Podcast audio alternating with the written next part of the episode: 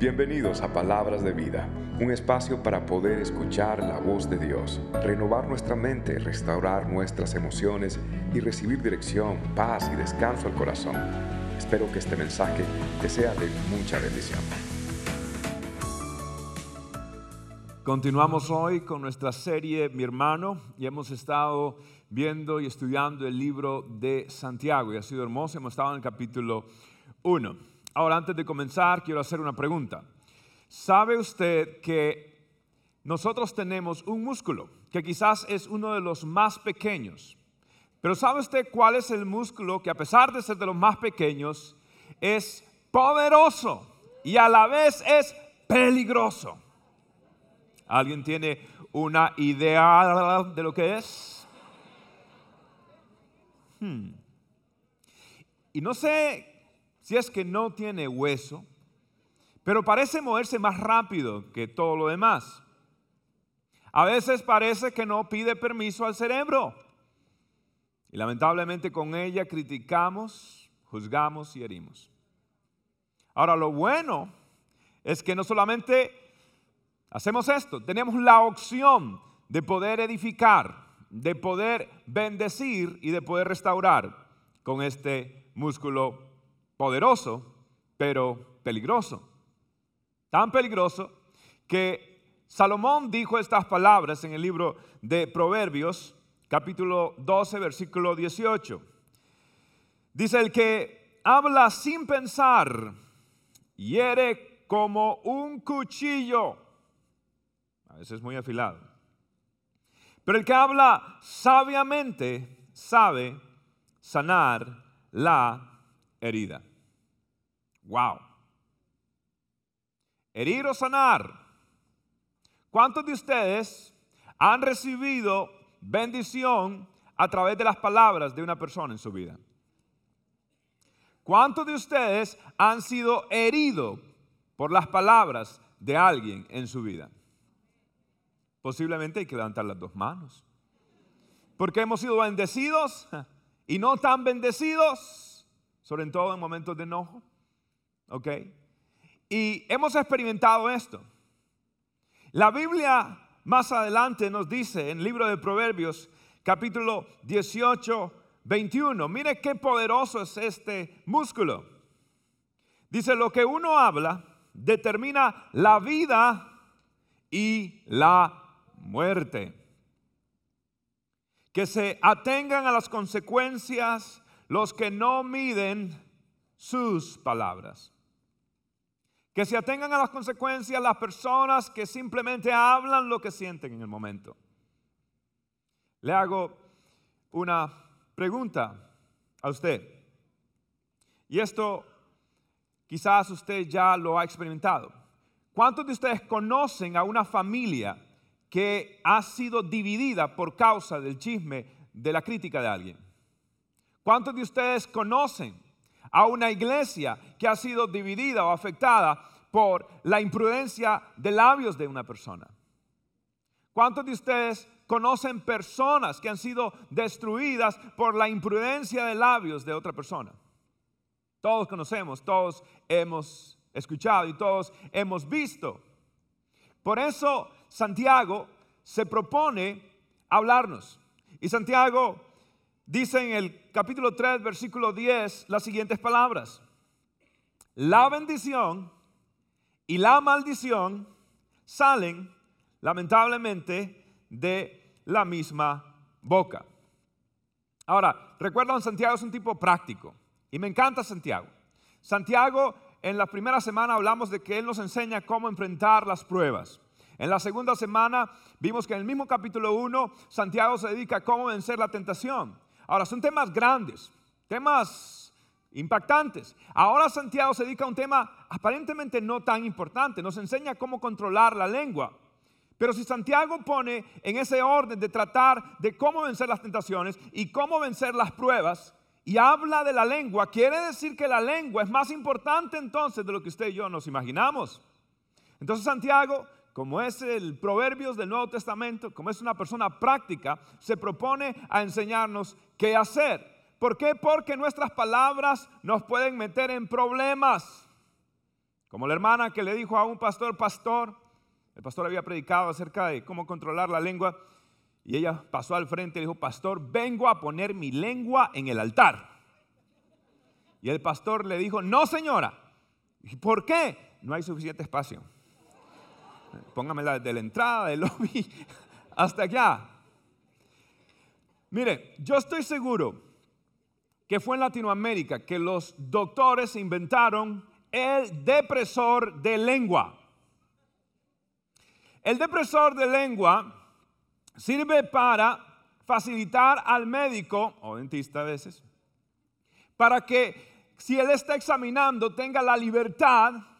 Yo estoy seguro que fue en Latinoamérica que inventaron el depresor de lengua porque seguro que había un latino que quería hablar y el médico dijo, ya, déjeme examinar.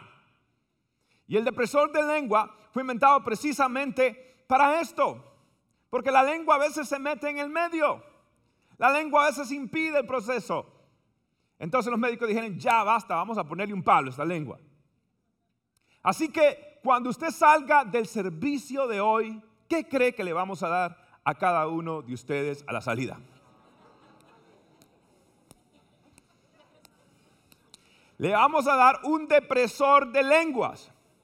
Y los servicios anteriores fue tan exitoso el mensaje o la respuesta que se acabaron todos los depresores de lengua. Entonces ahorita mandamos a Walmart a comprar depresores frescos de Walmart aquí al final. Así que cada uno se va a llevar uno por familia. Porque los hombres no lo vamos a necesitar. Ve usted, yo hablando de lengua y ya me metí en problemas. Claro que lo necesitamos. Y sabe que cuando uno, cuando uno está a veces oyendo un mensaje y de pronto está hablando un tema, a veces nosotros pensamos, ay, este mensaje le vendría como anillo al dedo a fulanito de tal, a fulanita de tal. Yo quiero que usted le diga a la persona que tiene la par, dígale, vecino, este mensaje es para mí. Este mensaje viene teledirecto del cielo para mí. Eso no es para usted, eso no es para la doña. No, eso no es para la vecina. Ese mensaje es para mí. Ahora, ¿quieren ver ustedes los dos depresores? Hoy el mensaje es bien sencillo y corto. Hay dos depresores que Santiago nos dice para poder controlar la bendita sin hueso. Y en el capítulo 1, en el versículo 19, Santiago nos dice el primer depresor. Ahora, preste atención a lo que dice. Dice, mis amados hermanos, quiero que entiendan lo siguiente. Todos ustedes deben ser rápidos para hablar. Diga conmigo, rápidos para hablar. Ah, no. Ah, ¿es rápido para qué? Para escuchar. Pero yo creo que hemos invertido el texto bíblico, por lo que veo. ¿Es rápido para qué? Para escuchar. Y dicen de ser lentos para hablar. A ver, diga conmigo, rápidos para escuchar. Diga conmigo, lentos para hablar. A ver, no me convencen. Mujeres, digan conmigo. Rápidos para escuchar. Y los hombres digan conmigo, lentos para pensar, hablar y hacer. No, no. Ah, los, ok, los hombres conmigo digan, lentos para hablar. Uy, ahorita las mujeres están desesperadas. Demasiada lentitud. Dice, sean rápidos para escuchar, lentos, lentos para hablar y lentos para enojarse. Ok, aquí hay algo tremendo. Santiago está diciendo, preste atención a lo que los demás estén diciendo. Pero le voy a decir algo, preste más atención a lo que usted está diciendo. Entonces está diciendo, tengo que ser pronto para escuchar, tengo que ser tardo ah, para hablar, tengo que prestar atención a lo que las demás personas están diciendo y tengo que prestar más atención a lo que yo realmente estoy diciendo.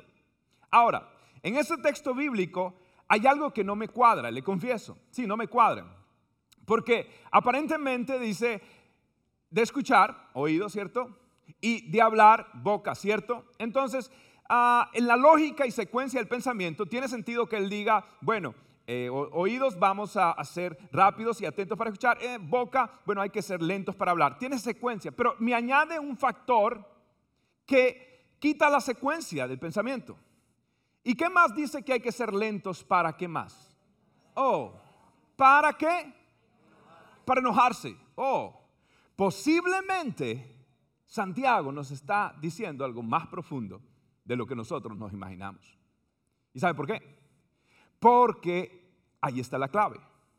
Mientras más nosotros nos enojamos, mientras más nosotros nos sube el indio, el africano y todo lo demás, mientras más nosotros nos agitamos, somos más pronto para mover la lengua, hablamos hasta en otra lengua, el inglés nos sale en ese momento, el, le patois, el francés, una efervescencia, Dios mío, allí usted sí que habla.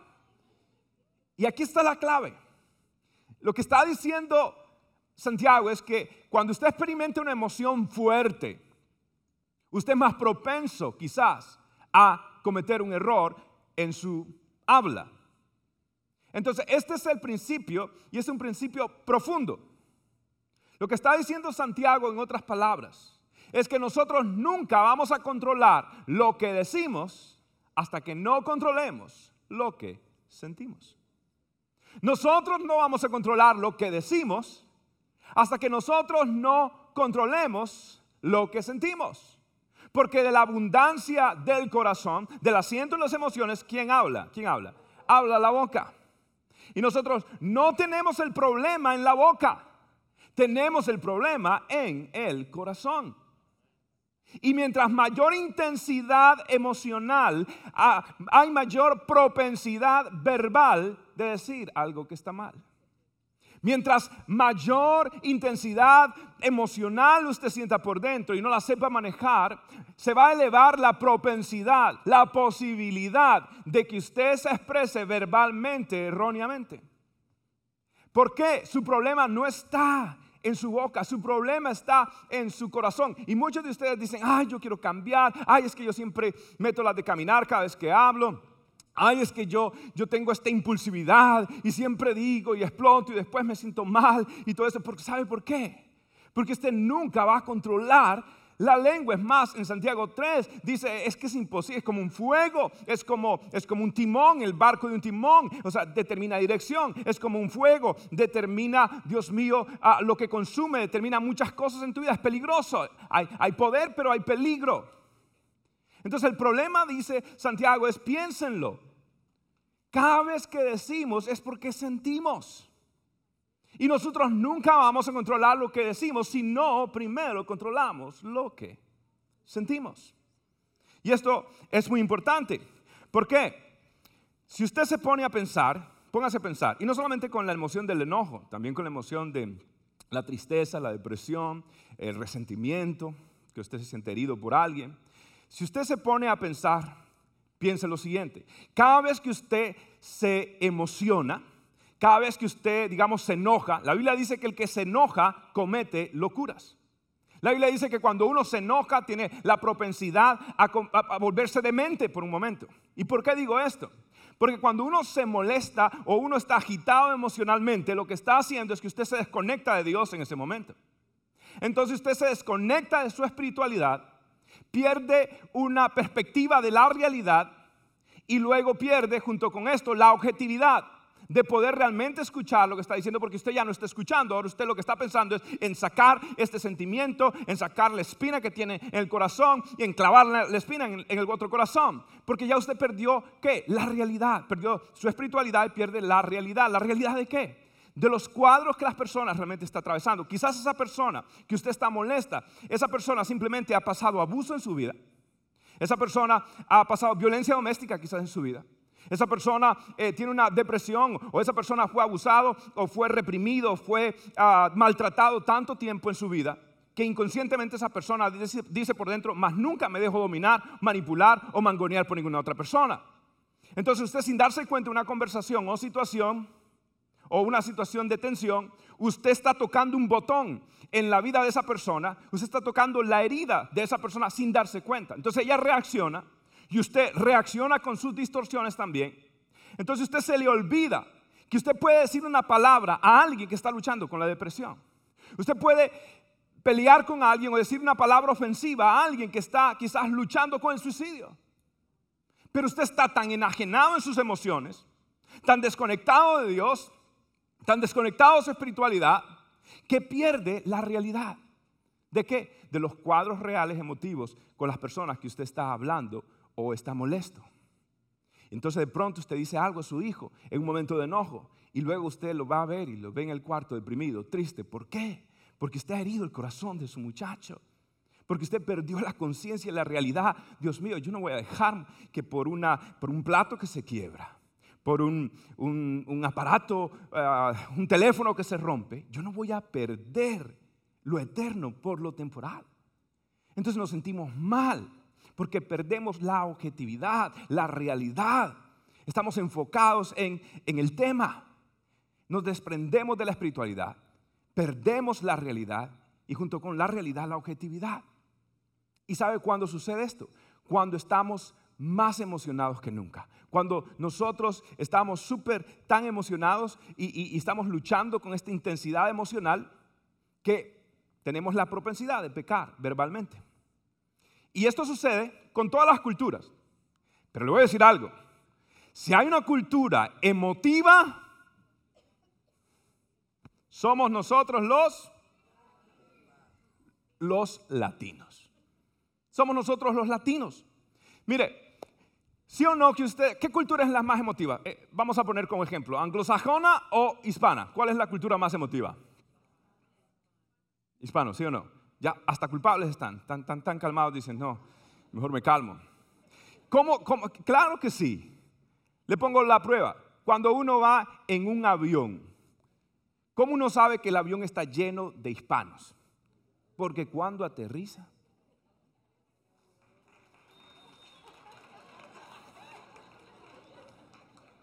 ¿Quién les enseñó? ¿Quién les dijo? ¿Sabe por qué? Porque venían nerviosos en el vuelo y por fin llegamos. o dijo, la inmigración no me paró, no sé qué. Pero ellos aplauden eso. Tremendo. Porque somos más emotivos. Los, los, los, hermanos anglos dicen, what in the world? Why these people clapping? Yo miro a los hermanos, a los anglos mirándose como, hey, Oh boy. o cuando, mira, el otro, mi esposo y yo digamos de, de, un vuelo a Nashville, ¿no? a Gringolandia, ahí todo es el centro, el corazón de Estados Unidos. Y, yo creo que éramos los únicos con pelo negro. Okay. Y estábamos ahí y venía una turbulencia que sacudió aquel avioncito. Y aquellos, mire, venían con su librito, ni, ni, ni nada ni se, ni se, ni se mosqueaban, como dice. Ellos estaban tranquilos. Ahora, yo he estado en vuelos en Latinoamérica. Yo me acuerdo una vez que venía de Fortaleza a Río de Janeiro. Dios mío, cuando estaba en el mundo de los negocios. Y recuerdo que aquel avión venía y una turbulencia, hermano. La gente iba. ¡Ah! God, parecía un roller coaster, parecía una montaña rusa. Y lo peor que venía con unos clientes que, que, que, que me miraban cada vez que yo estaba allá. Y yo, cuando se daban vuelta, Padre de la gloria, perdona todos mis pecados, Señor. Te pido que tenga misericordia. Reprendo al diablo, espíritu de viento, fuera. Oh my God. Una guerra espiritual que me tenía yo ahí arriba de ese avión y después descubrí que el piloto que lo que quería era ver un partido de fútbol y quería ir temprano al río. No sé cómo. Prioridades son prioridades. ¿Ok? Entonces, eh, mire, le pongo la prueba, le pongo la prueba. El, otro día nosotros por estar ahorrando dinero, eh, lo que estamos haciendo es que tenemos el cable básico. Básicamente es lo que pago por internet, es lo mismo. Pago el internet, entonces si te quiero tener internet con esta compañía, de una vez el cable básico. Entonces, el problema es que los partidos de la Copa América no salen por ESPN, ¿sí o no? Entonces, lo que me llama la atención a mí Pónganse a pensar esto. Cuando uno ve un partido, ¿sí? En un canal anglosajón, ¿cierto? O que hable inglés. Entonces uno está viendo un, pero un partidazo, digamos, del mundial, un partidazo Y de pronto el narrador dice, y con acento británico, no sé por qué, Here comes Messi. He goes. He continues. He shots. Goal. Y yo, y yo allá, pero asfixiado. Ah, señor, reprendo a Pepe, Señor. Yo, yo estoy luchando con aquello. Y, y, y, y, Dios mío, y aquel, este, este, este, este, no sé si está vivo el narrador, se duerme en medio, despierta en medio del partido, Dios mío. Entonces, ¿qué hace uno de latino?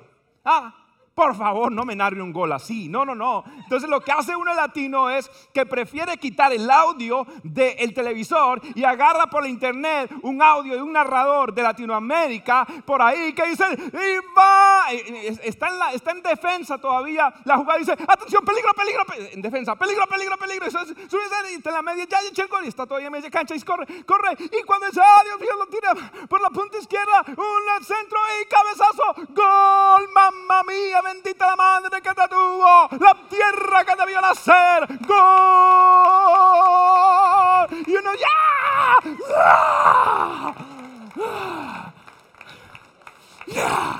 Así me gusta que me canten los goles. Y cuando el narrador ve que el tipo está lento, ese no le gusta, no suda la camiseta del país, despiértate y empieza a insultar y a veces les cae el diccionario. Pero uno dice, no, no, no, no me cante un gol así todo aburrido. Cántemelo, pero que se sienta. ¿Usted visto un anuncio de State Farm? Que están celebrándose, choca el carro con no sé qué, y, ellos celebrando y rompiendo las paredes. Eh, queremos que tú disfrutes, nosotros nos cuidamos de, tus asuntos, decía la compañía de seguro, claro, robándonos. Pero, lo que quiero decir es, ah, pero lo que dice, ¿sí o no? Nuestro folclore lo dice. Nuestra danza, nuestros bailes lo dicen. Nuestra música, usted oye tin, tin, tin y la pierna sola. ¿Y qué le pasa? Se le va sola. ¿Y qué le pasa? No, estoy nervioso. Me da cada vez que oigo esos tambores. Entonces, ok, eso es bonito. Es nuestra cultura, es nuestra gente, es nuestro sabor, es nuestro... Cada vez que yo llego a Latinoamérica y llego a cualquier ciudad y oigo el sonido de los buses, de las guaguas, en buen caribeño, y, el olor a carburo. Eh, te digo yo, ah, Latinoamérica, bella pero salvaje. Eh, porque, porque es que hay algo. Ok, pero, pero, pero sí o no, ahora, eso es cierto en cuanto a nuestra cultura, ¿cierto? Pero, pero tenemos otros defecticos, unos defecticos.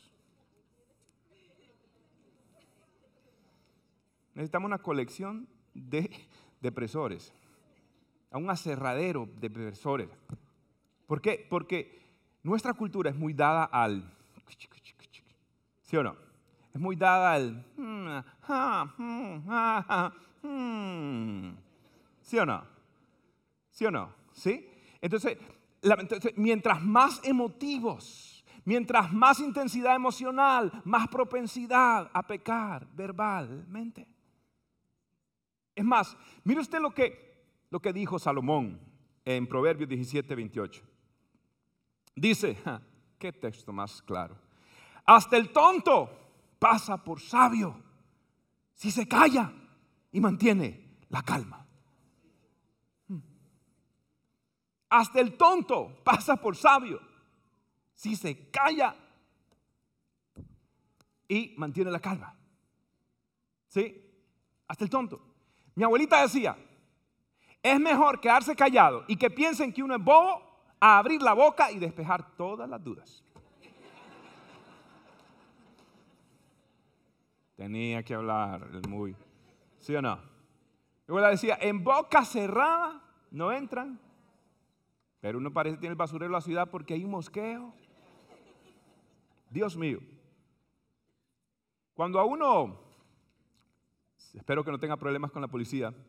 Pero si un día usted tiene problemas con la policía, le va a decir, usted tiene el derecho de permanecer en silencio, porque todo lo que usted diga será usado en su contra. Y si va a ser usado en su contra, le cuento. Tiene que tener cuidado. ¿Sabe cómo los investigadores averiguan si una persona está mintiendo? Ellos le hacen la misma pregunta durante la conversación en diferentes formas, a ver si la persona sigue siendo consistente. Entonces, ¿de qué color era el carro rojo? Ah, sí, qué bueno. Ah, bueno, no, pero ese carro naranjado que tenía era muy bueno. A ver qué dice, ¿no? Entonces, le, hacen la pregunta y se la barajean para ver, porque, porque Abraham Lincoln decía, el que es mentiroso más vale que tenga buena memoria. Porque si no tiene buena memoria, lo van a agarrar rápido. ¿Sí? Entonces, el problema es que nosotros tenemos que aprender a cuidar nuestras palabras. Ahora, quiero hacer una pausa aquí. Porque algunos dirán, ah, eso es la cantidad de palabras, la gente que es hablantín. Entonces la Biblia tiene mucho que decir de la gente que habla y que habla y que habla y que habla. Sí es verdad, pero la Biblia también tiene algo que decir de los hombres.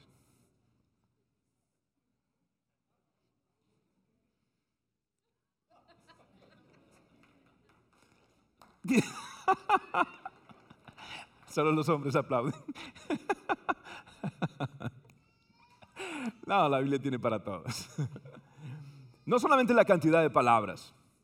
¿Sabe por qué? Le digo esto por esto, porque muchos hombres dicen, ah, eso de hablar mucho, eso no es conmigo. No, no, no, no.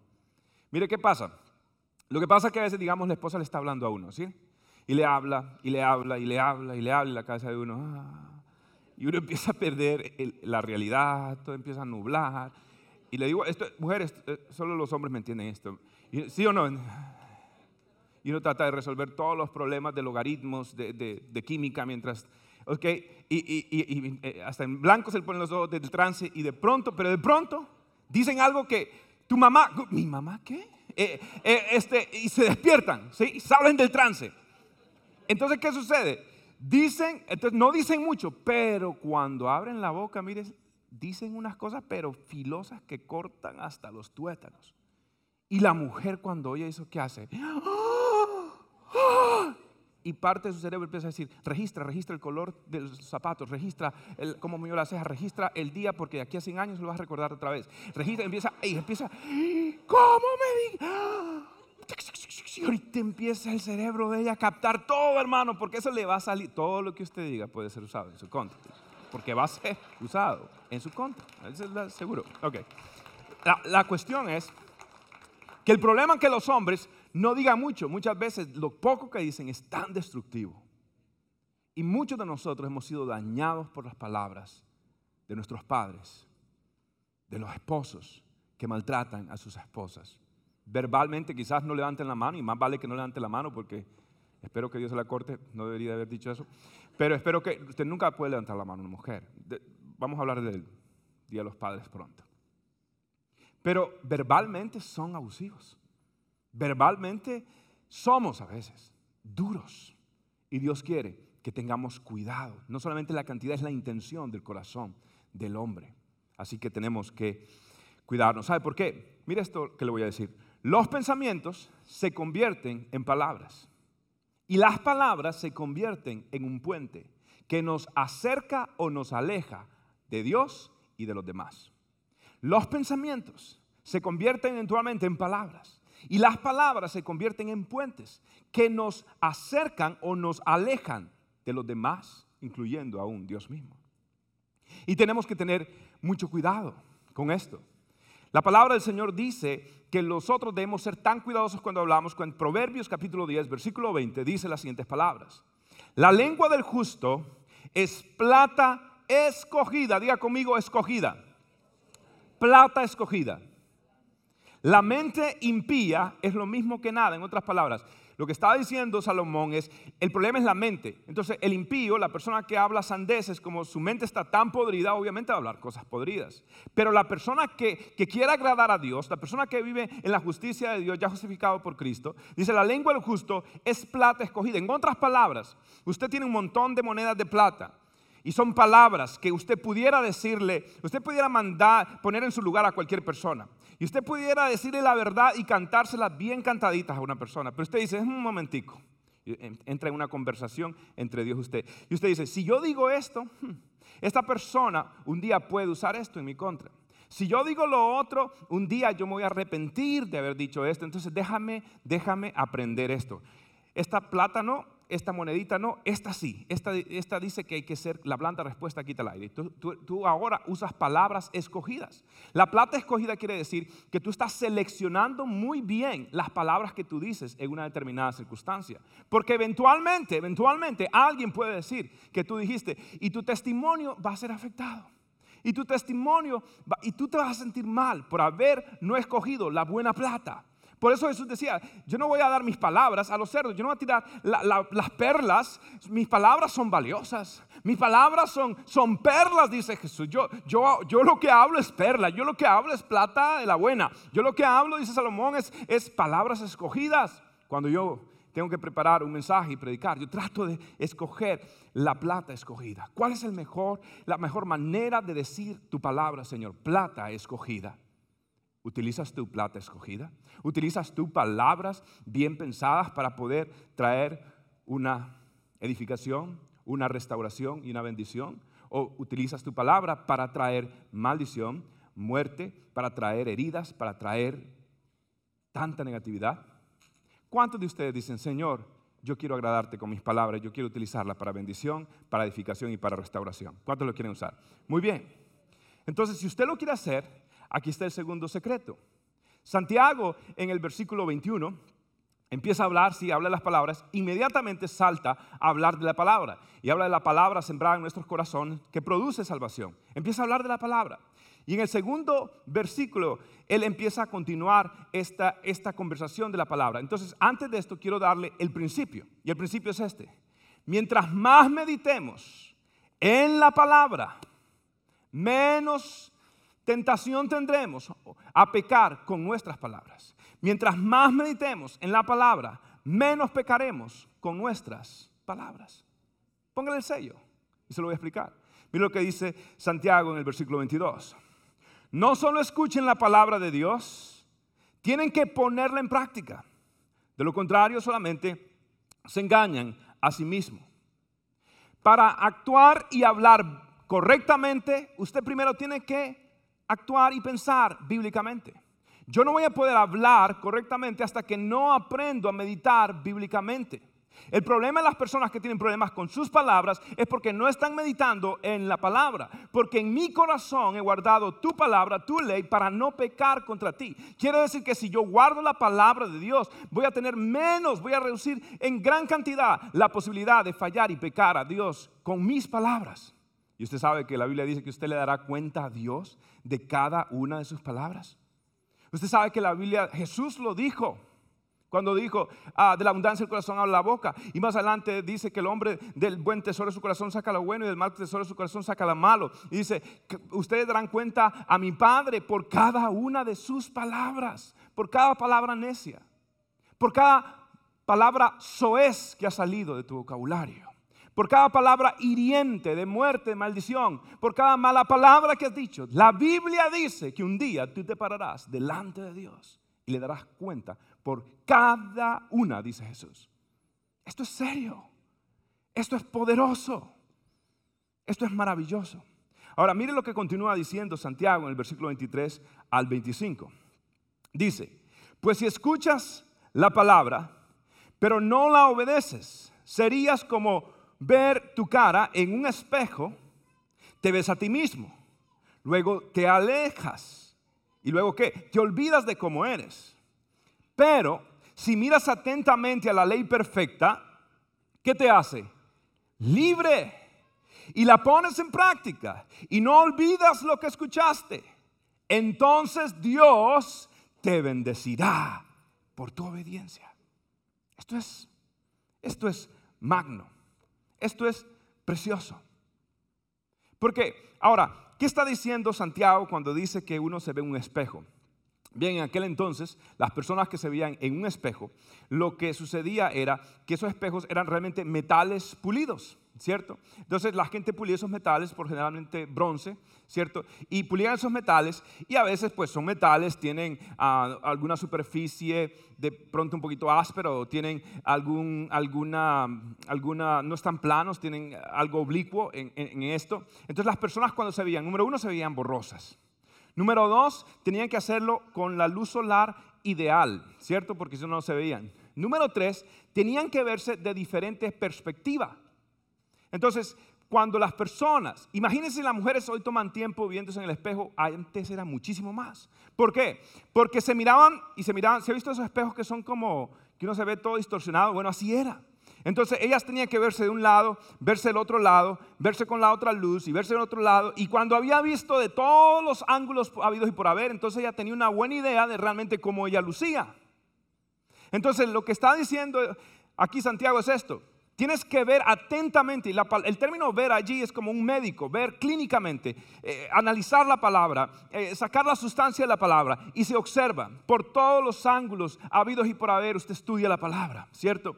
La, Biblia dice que, que, no solamente usted tiene que estar viendo constantemente, sino que no se olvide, porque, porque, porque una persona se va a olvidar de si se ha visto en el espejo, la mayoría no nos olvidaríamos, pero en aquel contexto, entendiendo cómo eran los espejos de antes, entendemos lo que ahora dice Santiago. Por ejemplo, la mujer se vestía de azul, un vestido de azul, y se miraba 40 mil veces por todos los ángulos para tener una idea realmente cómo lucía. Y después dice, ah, no, no es azul, es verde. Y se cambia el vestido de verde. ¿Usted cree que tiene que hacer ella otra vez? ¿Tiene que volver a qué? A verse. ¿Dónde? En el espejo, por mil ángulos otra vez. En otras palabras, esas mujeres no podían ah, descuidarse de estar observando ese espejo. Igualmente la Biblia lo que está diciendo, usted tiene que estar en la palabra todo el tiempo. ¿Sabe por qué? Porque esta es la ley de la libertad. Porque cuando usted está en la palabra, usted está en libertad. Y cuando usted está en la palabra, usted está en bendición. ¿Cuántos quieren bendición de Dios? Permanezca en la palabra del Señor. Permanezca. ¿Cuántos quieren vivir en libertad? Permanezca en la palabra de Dios. ¿Por qué? Mira lo que la Biblia dice, Salmo 19, versículos 7 y 8. Las enseñanzas del Señor son como perfectas, reavivan el alma. Los decretos del Señor son confiables. ¿Hacen qué? Sabio al sencillo. Los mandamientos del Señor son como rectos. ¿Traen qué? Alegría al corazón. Los mandatos del Señor son claros. ¿Saben qué dan? Buena perspectiva para vivir. ¿Quiere usted tener una vida llena de la vida de Dios? Lea la palabra del Señor. ¿Quiere usted tener sabiduría? Lea la palabra del Señor. ¿Quiere usted tener alegría? Lea la palabra del Señor. ¿Quiere usted tener una buena perspectiva para vivir? Lea la palabra del Señor. Allí está todo lo que usted necesita, porque la ley del Señor es perfecta. Y lo que tenemos que hacer, como dice Pablo, es no conformarnos al mundo, sino transformándonos por medio de qué? La renovación de nuestro entendimiento, para que entendamos que la buena voluntad, agradable y qué? Perfecta del Señor. ¿Por qué yo voy a saber la voluntad perfecta del Señor? Porque la ley del Señor, la enseñanza del Señor también es perfecta. Y mi vida empieza a tener sentido. Porque ahora todo lo filtro, todo lo cuestiono, todo lo analizo y todo lo alineo a la palabra del Señor. Termino con esto. Y esto es lo que yo le pido al Señor. Y es este. Haz de la palabra de Dios el diccionario que determine y enriquezca tu vocabulario. Haz de la palabra del Señor el diccionario de tu vocabulario. Haz de la palabra del Señor el diccionario que determine y enriquezca tu vocabulario. Para que lo que abunde en ti, la Biblia dice, la palabra de Cristo mora en ti. La semana pasada yo les dije, por cada una de sus tentaciones, aprendas un texto bíblico. Pero ¿qué sucedería si por cada una de tus decisiones de negocio tú te aprendes un texto bíblico?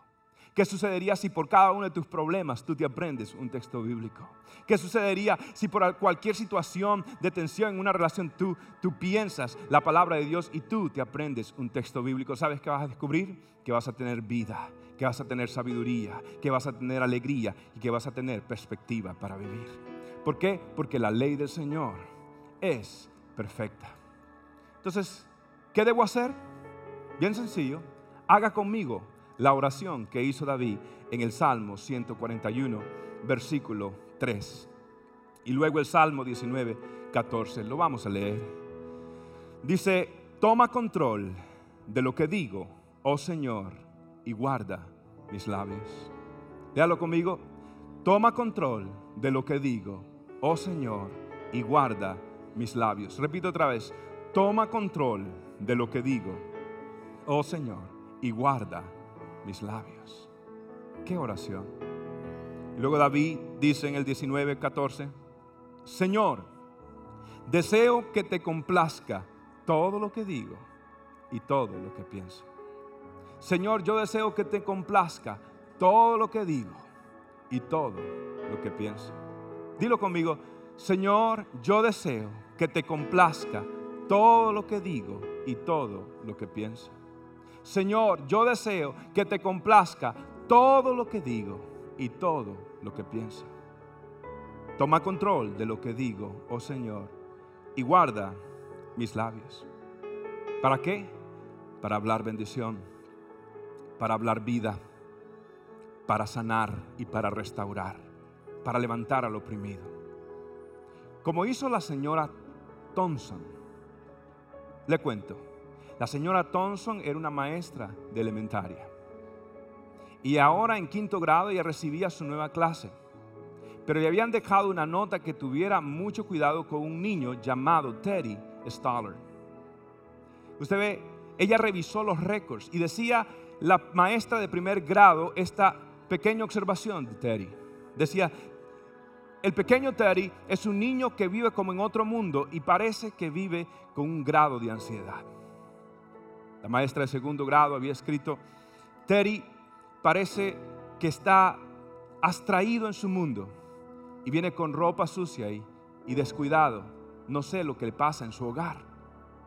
La maestra de tercer grado escribe, es que la madre de Terry murió de cáncer este año y Terry está muy entristecido. La maestra de cuarto año escribió, el padre de Terry lo ha abandonado y ahora Terry vive con su tía. La señora Thompson, una mujer cristiana, se empezó a, tener carga, empezó a tener carga por este muchacho, empezó a orar y empezó a, a clamar por Terry. Le dijo, Señor, utilízame para hablar vida, bendición y restauración a la vida de Terry. Cuando lo vio, empezó a abrazarlo, empezó a tratar con él, le dedicó tiempos extra, le habló, lo abrazó, lo amó, empezó a hablar vida y el pequeño Terry poco a poco empezó a mejorar en sus anotas, empezó a sacar mejores calificaciones y, y el día de la graduación de quinto año, todos los niños le llevaron a su maestra un regalo, muy bien y muy bonitos, envueltos con la mejor envoltura. Pero Terry solo pudo llevar una bolsita, una bolsita de papel. Se lo dio a su maestra, los demás compañeritos se rieron. Y dentro de la bolsita venía un perfume, un bote de perfume ya usado a la mitad. La maestra le dijo, oh Terry, gracias.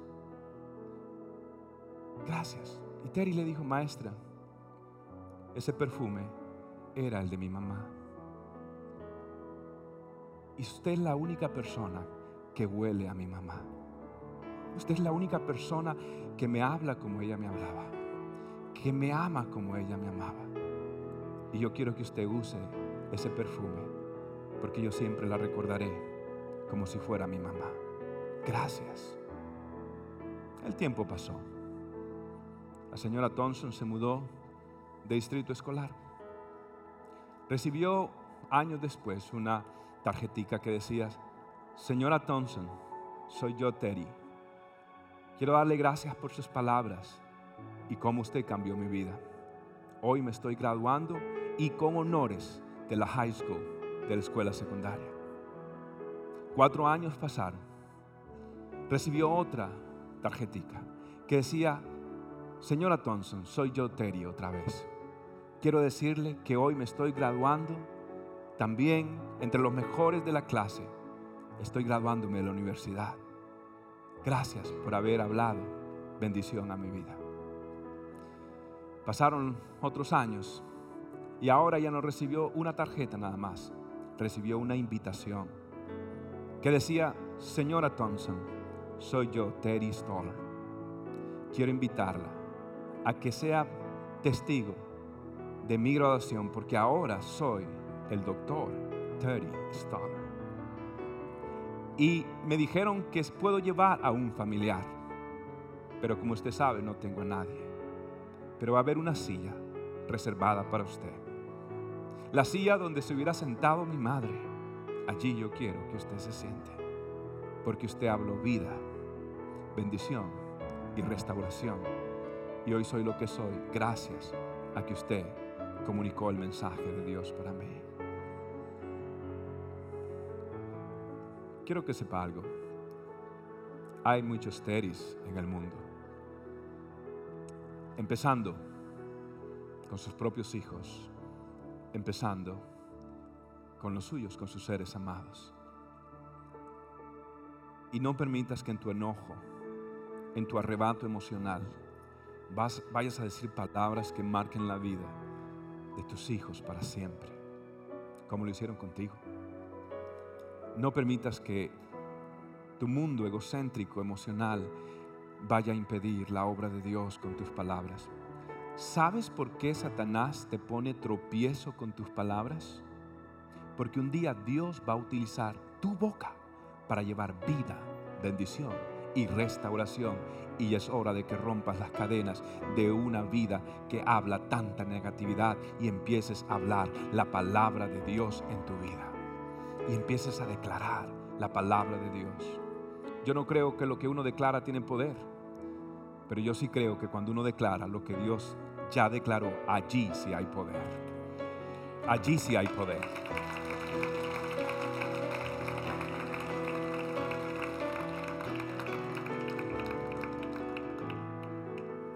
Señor Jesús, gracias por tu palabra. Tu palabra es deliciosa para mí. Siento que me ha abreventado, que me ha saciado. Me has confrontado dulcemente. Es que así eres tú. Tu palabra dice que cuando la gente te golpeaba, te insultaba. Tu palabra dice que tú callaste y no te defendiste. La Biblia dice, Jehová callará de amor y tú callaste por amor. La gente te gritaba y en ningún momento la Biblia dice que Jesús le reclamó a la multitud nada.